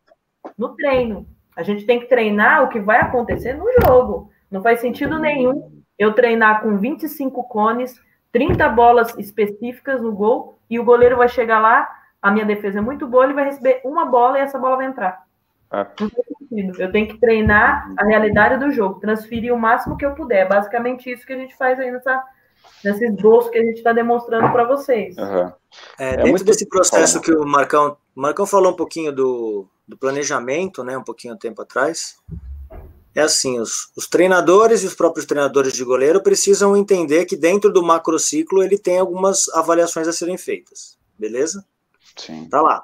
E aí, se a gente colocar é, para o goleiro, parte técnica, parte tática, parte física e parte emocional, quatro. Vamos colocar quatro linhas num gráfico dentro do macrociclo, elas não vão estar juntas. Você tem que saber que vão ter variações e aí você precisa estipular o que, que você quer é, durante o processo do, planejamento. Então, se o no começo do ano, ah, eu quero só físico, mas não é só físico. Você vai dar ênfase no físico. Você vai estar trabalhando técnica, você vai estar trabalhando tática, né? E você vai estar trabalhando emocional. Quando estiver perto da sua competição, aí pode ter os quatro bem mais perto um do outro, que é o máximo que você quer. Você quer que ele esteja, e isso vai trocar durante, e a sua avaliação vai fazer isso. Os então, percentuais então, mudam, né, Mal? Oi? Os percentuais mudam, né, de exigência. É, vão mudar né? dentro é. do que você quer. E, e a avaliação, ela é para isso, é para você não se perder nisso. É passar, será que a parte física eu estou bem? Será que a parte tática eu ainda estou bem? Dentro desse mecanismo de vídeo, de papel, de anotação, tudo que você pode fazer, você vai dar para o seu goleiro, para sua goleira, falar, olha, você tá, meu, você tá caindo, tá, tecnicamente, a gente vai ter que dar ênfase um pouquinho mais na parte técnica que não tá legal, ou na parte tática que não tá legal, né? O Jaime brincou ainda do do, do cara, taticamente o cara é um monstro. Fisicamente, não. É. Né? Agora, uhum. faz, faz isso o contrário. Coloca o cara da linha, fisicamente ele é horrível taticamente ele é um monstro. Ele não joga. É. O handball de hoje não joga. O cara não joga. Né? E o goleiro tem isso, ele consegue jogar, só que assim, a inteligência de jogo é absurda. A gente não pode, né, colocar o Sterbit é velho. A gente, eu joguei com o Sterbit, você tava, já me não lembro, no Mundial Universitário? Portugal. Você estava em Portugal. Foi um ano antes. Foi na era, era, era Yugoslávia. Ó, ó, ele jogava, ele já era um monstro, cara. Ele era júnior. Ele já era absurdo. A gente jogou contra ele. Falava, se olhar pro cara, falar, esse cara não vai pegar nada, né? Nada. Aí o Jaime falou, ah, esse gordinho aí não vai pegar nada. Não dá pra fazer gol nele. Era um absurdo. Então, quer dizer, já escutei muito isso também, cara. É, então. E ele já era júnior, ele já tinha, ele já tinha o conhecimento tático animal, não é que ele é adulto agora que ele conseguiu. Então, quer dizer, ele já tinha isso antes. O quanto que a gente não tem que dar para o atleta, goleiro, goleira, é esse conhecimento tático, que a gente não dava antigamente. Era técnico. Tático zero. Não tinha nada. Né? E, e dentro da brincadeira dos gráficos, é, você vai ter alguns momentos de variação. O atleta precisa saber que ele tem os momentos de variação para ele não se desanimar, para ele não ficar, putz, mas agora eu tô mal tecnicamente. Faz parte do processo, porque é um jogo. O jogo ele é aberto, você vai mudar, vai ter jogo que você vai fechar, vai ter jogo que você não vai, né? E aí esse processo emocional, ele é fundamental para o goleiro, porque o goleiro carrega a carga, né, de ser o cara que tem que resolver, tanto o goleiro como a goleira, é. é. o que o Marcão falou. Ah, a bola dos 15 é do goleiro, né? Ou então eu vou colocar a bola da ponta é do goleiro. Não existe bola da ponta do goleiro, não existe bola do 15 do goleiro. Existe a defesa ajudando o goleiro. Se a defesa não ajudar o goleiro, fica difícil. E o goleiro precisa estar preparado emocionalmente para isso. Ele precisa saber disso. Ele não está sozinho lá na área dele. Ele faz parte de um time e o time está ajudando ele. Então, essas ideias de que é, as pessoas jogam sozinhas as goleiras e os goleiros não. Joga uhum. muito junto taticamente, mas absurdamente. Então, o, o, o, desenvolvimento emocional do atleta e da atleta, ele tem que ter um caráter de muita importância se a gente quer falar sobre é, evolução. É, eu lembro, cara, de uma coisa que eu não esqueço. O Marcão até falou do final do jogo. Ah, o final do jogo, uma vez a gente estava, eu não sei se o Jaime estava nessa época ainda, eu acho que não. Ah, em São Caetano a gente fazia muita avaliação de scout, né? Então era numérico, só numérico, numérico. E tantas bolas, tantos gols e tal. E aí o, era o Christian Cancioneiro, que estava lá com a gente em São, em São Caetano. Meu, o scout dele era horroroso. A gente fez um jogo que o scout, a gente ganhou o jogo, mas o scout dele foi 22%.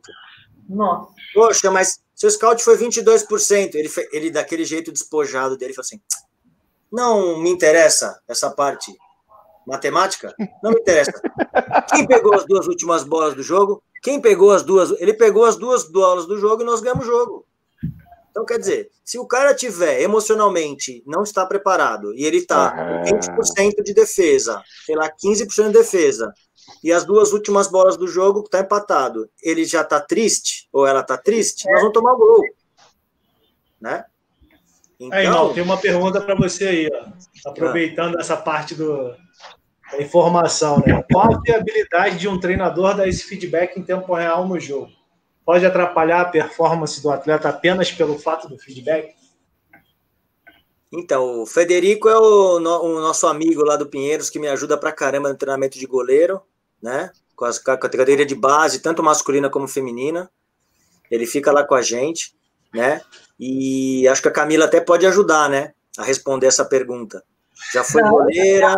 A bucha é sempre para o convidado. Não, já foi goleira, já recebeu feedback de um monte de gente, hoje dá feedback para todo mundo, né? É, eu acho que depende muito da parte emocional do goleiro, que a gente está falando agora. O quanto que ele vai encarar aquilo como uma crítica ou como uma ajuda. Isso vai ser muito individual. Isso, é, se a gente começar a trabalhar com a goleira e com o goleiro desde pequeno, que ele vai receber informações durante o jogo, durante o treino, e ele vai ter que processar essa informação sem perder o foco do jogo. Exato. Se for no caso, como o Jaime falou do beat, pior ainda, só tem um goleiro. Se o goleiro não tiver Imagina. É, essa maturidade emocional e ele toma uma bronca do técnico da técnica ali, perdeu o goleiro. Não tem mais uhum. goleiro. Vai colocar quem? O cara da linha pro gol? Pode colocar o cara da linha. Não sei. Mas é uma, coisa que, que, a, que a gente é, deve trabalhar e deve saber falar com o goleiro e com a goleira. Isso é, é fundamental o, também. A gente sempre brinca que o feedback vazio é o pior que tem. Vai, vai, vai, vem, vem, vem. Tomou gol! Tomou gol! Porra, é, não tem coisa pior. Mas também a gente fala que tem o contrapartida, que é o excesso. Excesso de feedback é uma droga, porque você não entende aonde está a tua atenção, aonde tem que estar tá a atenção do goleiro né? E tem coisas que é, é foco, é atenção. Você tinha que ter visto isso. Para onde você estava olhando? Qual que era? Você tomou o gol por causa disso. O que, que você estava olhando? Puta, eu não estava olhando isso. Então, às vezes é muito pontual o feedback, mas vai muito do que você falou, Mal. Você conhecer a goleira, que nem eu trabalho com uma goleira que eu tô com ela há cinco anos. Hoje, nosso feedback, às vezes, é quase um olhar. Ela já me dá o feedback que ela já sabe que ela não fez. Então é muito legal essa troca. Agora, uma goleira que, por exemplo, vai, eu vou estar tá na seleção, é a primeira vez, vou estar tá lá 10 dias de treinamento com ela. Qual que é o meu feedback? Ele tem que ser pontual, ele tem que ser objetivo.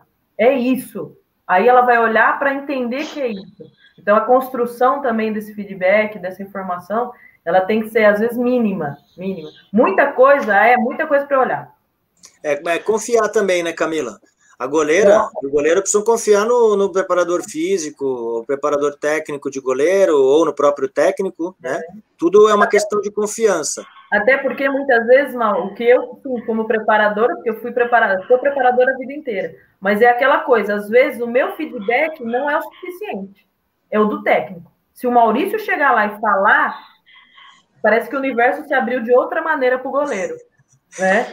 Mas então, sabe, sabe o que é legal isso, Camila? É assim, eu trabalho na SPM com o Caio Riani, que é um, um preparador de goleiro meu, ele trabalha comigo lá no masculino e no feminino. E, cara, eu falo para ele assim, ó, você cuida do goleiro, beleza? Tá bom. E, meu, ele só ele fala com o goleiro, porque não é legal também o preparador de goleiro, depois vem o técnico, depois vem o físio, depois vem, depois vem a torcida e o cara fica louco, né? A menina fica pirada. Então, assim, muitas vezes a gente sempre deixa. E aí ele fala para mim muitas vezes. Eu vou lá falar com ele e fala: Meu, já falei pro cara, fala você. Entendeu? E aí uma outra intervenção de um cara que não tá falando muito, e aí talvez dê uma chacoalhada, pô, até o, até o técnico ou a técnica tá pedindo para eu fazer, a técnica principal. Então, quer dizer, também são ferramentas para você desestabilizar aquele, aquela, como é que a gente fala, aquela zona de conforto. Ah, é a Camila que está falando. Já não é. aguento mais a Camila falar, entendeu? Isso, isso também tem. é muito legal. De, de... É legal. Começa, começa como um filtro, mas não, não é um bloqueador de informação. Né? É. Exato. Fala, Marcão. Não, eu, eu, ia, eu ia comentar que isso é, é importante, esse feedback, você treinar ele, né? E aí a Ká comentou uma coisa bacana, que é a, é a, a construção disso. Porque quando você é mais velho, você tem muito, muito autocrítica, né? Você sabe o gol que você tomou, que a bola que era sua, ponto. E aí você sabe também quando a informação que vem de fora é boa ou não é. O técnico que olha para você e fala uma par, e aí, poxa, mas não era o momento disso, sabe? E aí, o que eu, o que eu gosto de, de trabalhar é, é um lance de, de muito foco direcionado. Então, se eu olho para o lado, o técnico falou uma coisa que não tem nada a ver, entrou aqui, saiu aqui. Pô, macaco velho, então fica mais fácil fazer isso.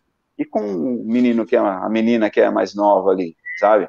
Então, essa construção importante de, de do, do atleta, do aluno, entender que, olha, não é todo momento que eu vou olhar para você, você vai me entender. Não é todo momento que você vai olhar para mim, eu vou entender. E não é todo momento que eu vou falar para você, que eu vou chegar aqui, sorrir para você, que eu vou te xingar. Tem hora que eu vou tirar você da zona de conforto. Tá? E entenda que isso não é para o teu mal, isso é para o teu bem. Isso é para a construção, para o ganho de todo mundo né? Para é, você melhorar, é para você pegar a próxima bola, é para o time passar a, a, produzir mais, enfim. E aí, muitas vezes, nossa, e de monte vi isso, do técnico dar um grito lá, pronto, perdeu o atleta. Perdeu o atleta. Sabe, que isso é aí, beat, então, né? Se é no beat... Sabe que, sabe que isso aí é, um, é uma conversa que dá pano para manga para outras coisas? Por exemplo, confundir o assédio moral do Opa. atleta, né? com a atitude do técnico que muitas vezes quer para ajudar, ele é. quer para chacoalhar, né? E aí quem está assistindo, pô, mas o cara fez isso, perdeu o atleta. O, o, técnico precisa saber muito com quem ele trabalha e com como Nossa, ele trabalha. E, a Camila falou. exato, exato. Né? Então tem atleta que você vai dar uma bronca nele, ele vai, meu, ficar ligado, vai estar tá na pilha e ele vai fazer. E tem outro que se você fizer, você perde o goleiro, perde a goleira.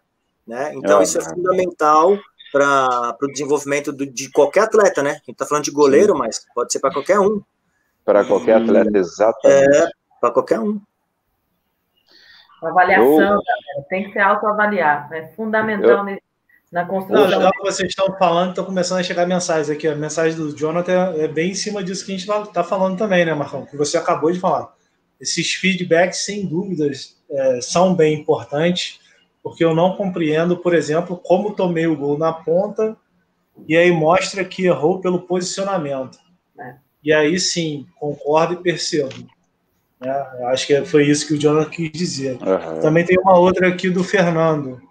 É, joguei muito tempo na quadra no beat, hoje jogo só beat. O treinador deixava os goleiros revezarem. É, olha o tiro de seis metros, eu pego. Olha, você é mais rápido. Olha, você é mais rápido quando tiver que entrar rápido, você entra. E aí, esse, essa última frase, só para quem não entende, é, é, é, são, são as trocas do beat. Então, você ter um cara mais veloz, de repente, um time que tem uma, um, uma cultura de transição maior, de repente, se você tem dois goleiros, você pode é, ampliar essa troca. Agora, se você só tem um goleiro, por exemplo, é o Jaime, fim de carreira, que não consegue dar mais aquele tiro que o Maurício mandava dar lá em 2003, Aí você tem que usar outra estratégia para o seu goleiro conseguir entrar. Então, são coisas que a modalidade especificamente é, oferece. Né? É, e até mesmo num contra o goleiro, que ele complementou a frase dele aqui. É, eu já era um goleiro que não saio para tentar cortar a bola num contra goleiro.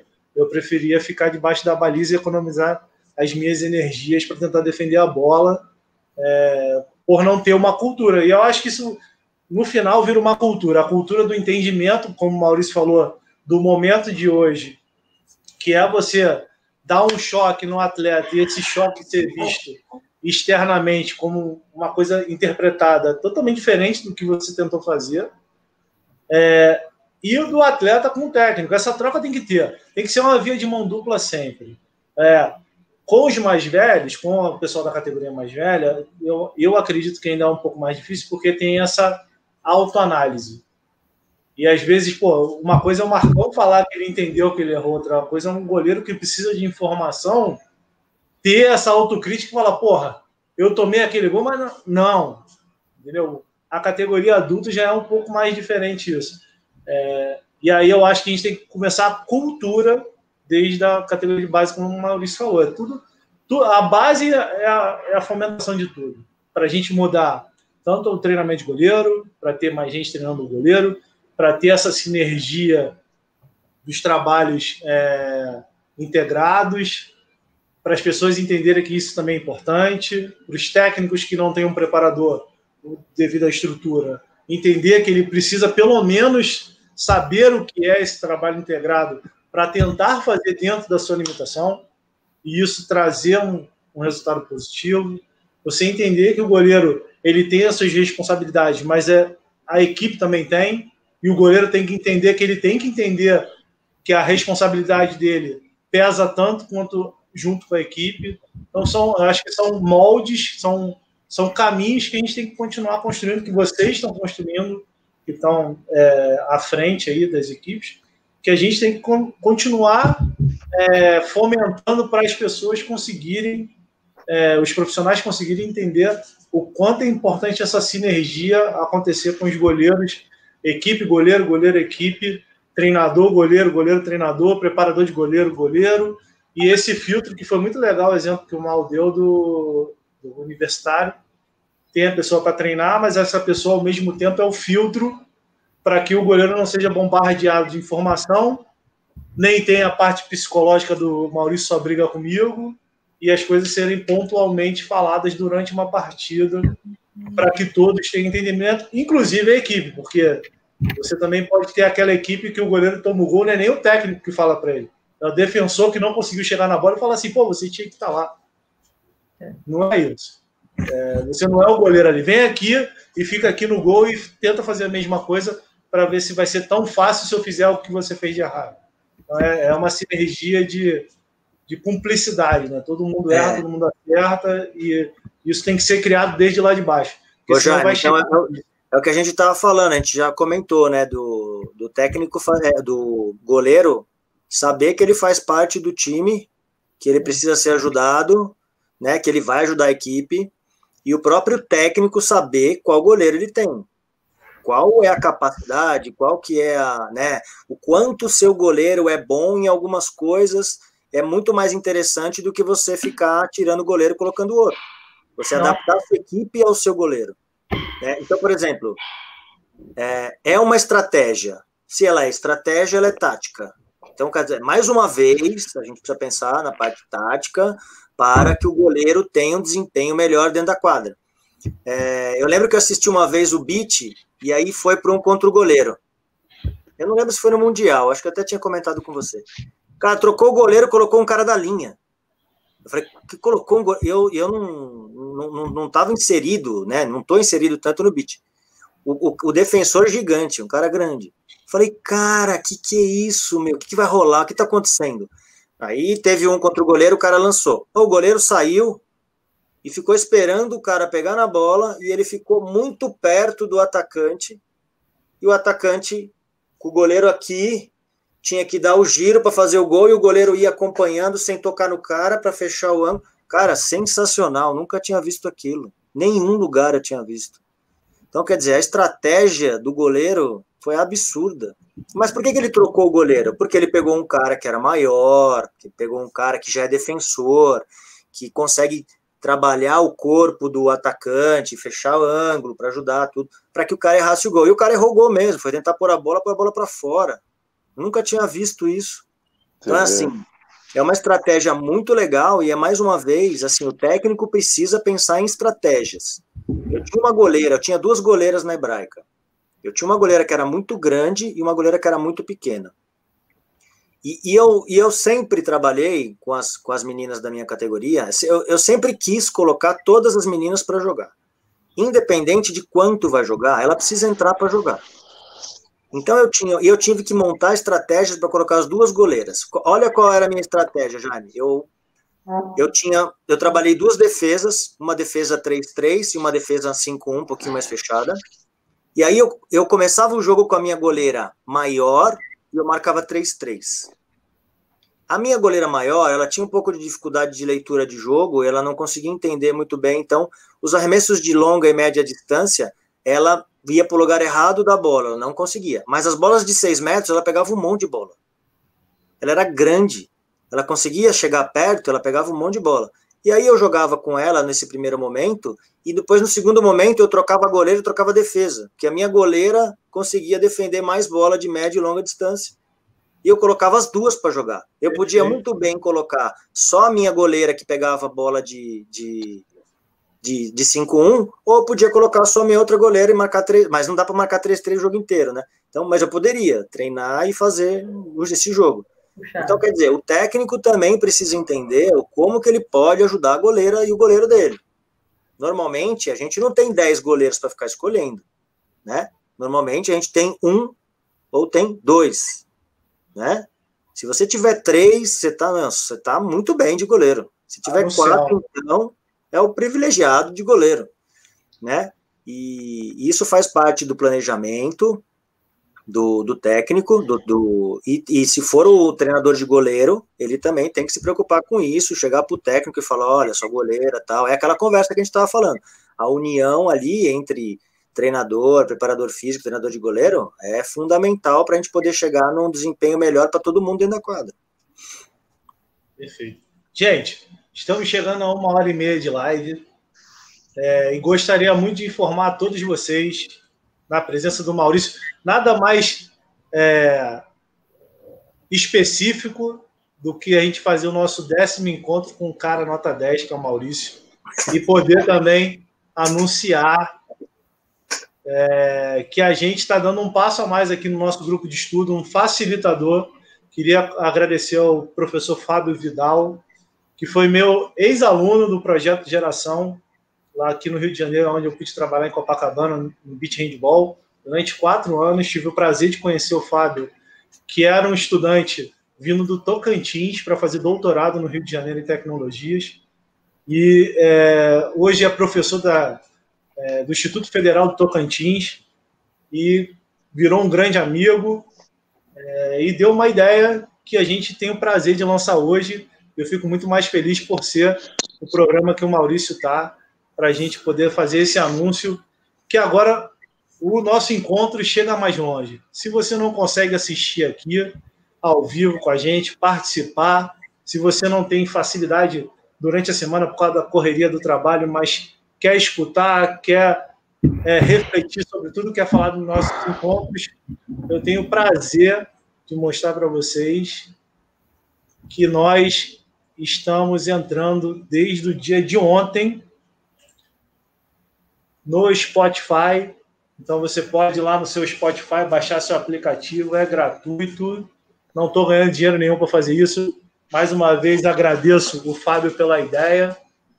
É, e compartilho com vocês que a partir de hoje você pode baixar lá seu, no seu telefone, no seu computador, baixa o Spotify, procura lá o Handball Goalkeepers, que vocês vão achar todos os episódios, desde o primeiro episódio é, que foi é, há um tempo atrás já que foi o lançamento do nosso desse projeto, né? Que é idealizado pela Camila, que o Marcão abraçou junto com a gente aí. E a gente chega ao nosso número 10, uma pessoa 10 de convidado e com uma, uma nova ação é, que vai facilitar também você correr na sua esteira. Vou falar igual esses comerciais de podcast, né?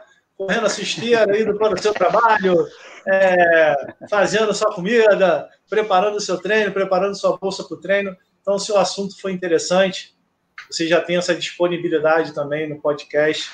E aí você vai escutar todos os nossos capítulos dessa primeira temporada, porque agora a gente consegue colocar tem temporada do nosso projeto, que eu espero que daqui para frente sejam é, cada vez mais e mais proveitosos. Agradeço a todos vocês pelo feedback que dão para a Camila, dão para o Marcão, mandam para a gente aqui no programa, mandam depois que conseguem rever quem não consegue assistir ao vivo. Mas agora tem mais um facilitador Então tá aí compartilhado com vocês essa boa notícia. É, mais uma vez agradeço, Fábio, pela ideia. É, espero que o pessoal do Tocantins também assista a gente aí e também escute pelo, pelo nosso canal no podcast, que é gratuito, assim como é a ideia do nosso programa de ser gratuita, para compartilhar informação, compartilhar aprendizado. Cada convidado que vem aqui ensina para a gente também, é, e com certeza a gente leva muita lição do dia a dia. É, queria mandar um abraço para o Júnior, que acabou de mandar uma mensagem aqui, Maurício. E só para a gente quebrar esses protocolos de falar muito sério. Ele vai estar tá zoando, né? Vai estar tá zoando, certeza. Ele mandou uma mensagem e pediu para você contar a história do telefone de Londrina. é... Posso então, contar, então? Pode, pode. Agora a gente está na reta final. Cara, eu vou expor o Zeba aqui, hein, meu? Pode expor Não o tem Zeba. problema. Deixa o Zeba. O Zeba reclama depois. Então tá bom, vamos lá. É, a gente estava lá em Londrina. Normalmente a gente fazia o jogo da liga, né? E aí a gente ia numa quarta, jogava quinta. Jogava quinta? É. Jogava quinta, folgava sexta, jogava sábado e voltava, né? É isso, Jaime? É isso aí. jogava Londrina e Maringá. E aí uma viagem meio entediante, assim, a gente não tinha muito o que fazer, não podia sair do hotel.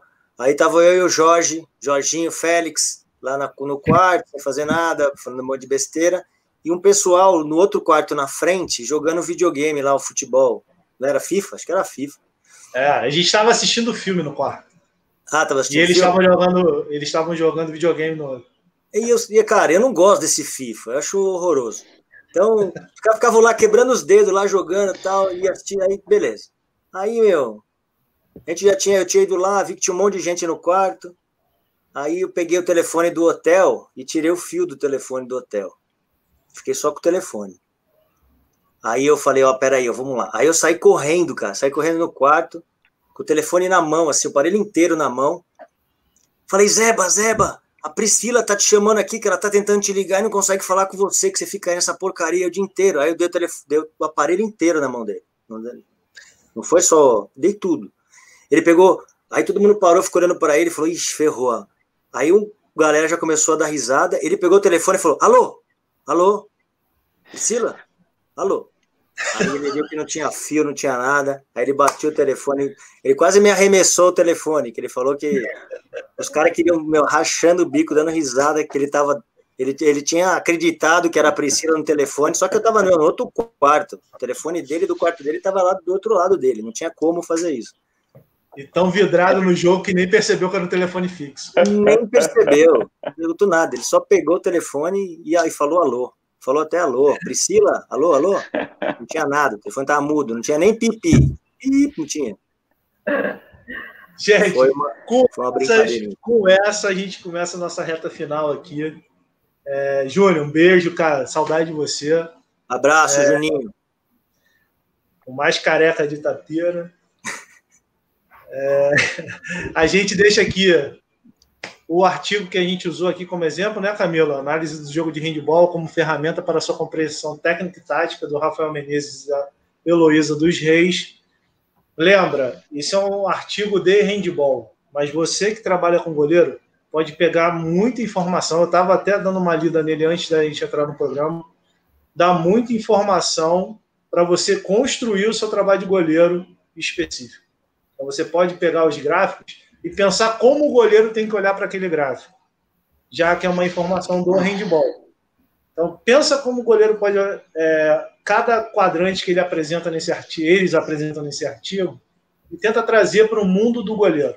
Como é que você pode construir dentro da sua realidade, sempre lembrando a realidade de cada um, dentro da sua equipe de praia, dentro da sua equipe de quadra, como você pode construir esse caminho de trabalho para o seu goleiro dentro da sua categoria, respeitando as suas limitações e criando essa cultura de trabalho específico de goleiro. É, aproveitando para agradecer as participações aqui, teve o Jonathan, teve a Karen, teve o Felipe, teve o Federico, teve o Fernando, muita gente participando aqui, teve o Érico, teve o Fiel, que é fiel aqui a gente sempre. Grande abraço. É, todo mundo que participou. Então, Maurício, mais uma vez, Muito obrigado. Cara, além de matar a saudade, foi mais um aprendizado que a gente leva é, aqui do nosso encontro, que a gente escuta depois, assiste depois e sempre tem uma anotação a mais para fazer. E mais uma vez, cara, obrigado por aceitar. É um projeto que a gente faz de coração, é que a gente fala, né? Não é para ganhar like, não é para ficar famoso no YouTube, é para compartilhar conhecimento, deixar alguma coisa é, para alguém construir coisas melhores, continuar o trabalho, mas dentro da, da posição que a gente ainda tem uma, uma parte acadêmica, uma parte de material muito rara aqui no Brasil e respeitando as pessoas que nela trabalham desde o começo, que a gente sempre fala aqui dos autodidatas, mas hoje a gente pode replicar isso aí para pessoas que estão começando a trabalhar diretamente com os goleiros e foi um aprendizado muito grande, mais uma vez. Saudade de você, saudade da Carla, saudade das crianças. Espero em breve a gente possa se ver quando essa maluquice passar. E torcendo sempre, né? torcendo sempre pelo sucesso dos amigos, que vocês fiquem na seleção mais tempo, que vocês construam essas, concretizem cada vez mais essas ideias, porque o handball do Brasil merece, independente de quem está lá, mas vocês estão lá representando o Brasil. Não quero saber quem está gerindo. Eu estou preocupado com a modalidade, assim como vocês estão e fazem tão bem e deixam a gente tão orgulhosos de poder dizer meus amigos estão lá. Então, obrigado mais uma vez, irmão.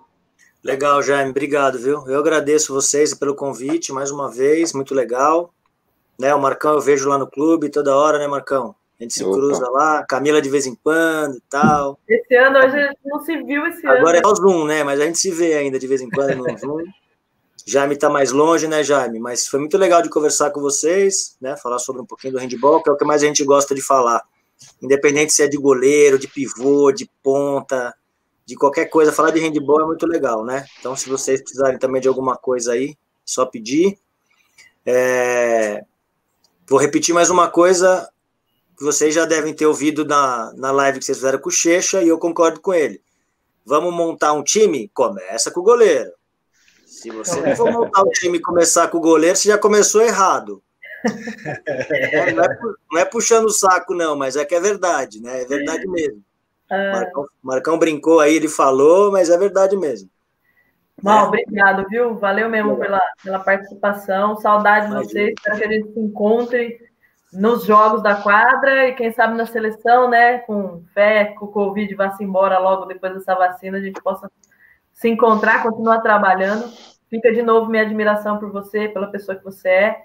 Valeu mesmo, obrigado. Já, irmão, como sempre, estamos junto. Marcão.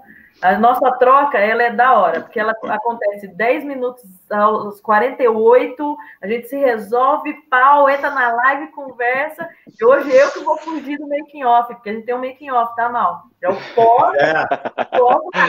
Hoje, hoje eu, eu vou me derrubar. Maurício, você fica para resenha, eu preciso capar o gato. Mas, gente, obrigado pela participação vai no Spotify, né? Não gosto de assistir, não dá tempo, tô no busão, qualquer ida para São Paulo nesse trânsito maluco, uma hora você ouve isso aí. Então vai lá no Spotify também, a gente está lá contribuindo com a modalidade, contribuindo com a galera, com os goleiros e amando o que a gente faz, tá? Show, Cá, show, Maurício, Jaime Zera. É, Mal, agradecer demais por você ter aceitado o convite, meio que de dessa loucura aí, achou uma brecha na agenda para estar tá com a gente aí, voltando as coisas no clube lá, essa correria, né, enfim. Mas obrigado por ter compartilhado com a gente esse conhecimento seu, por ter acrescentado, enriquecido demais, coisas anotadas aqui que a gente, que nem o Jaime bem comentou, a gente aprende bastante também com os convidados. Camilinha, querida, tamo junto, Jaime Zeira, parceirão também, Deus abençoe a todos que estão nos acompanhando aí, gente, e até a próxima. E vai lá no Spotify, não fica à toa, não. Tem muita coisa, tem muita coisa bacana. Inclusive, eu acho que a gente aqui, a gente vai voltar lá para rever algumas, alguns encontros que tiveram muitas, muitas informações bacanas para poder criar e buscar enriquecer e fazer aquilo que a gente ama, né? Falar de handball e trabalhar com goleiro. É isso aí. Meu povo, um grande beijo, um grande abraço. Até a próxima. E conta com a gente, porque os goleiros aqui nunca ficam na mão. Um abraço. Valeu, galera. Tchau, gente. Falou.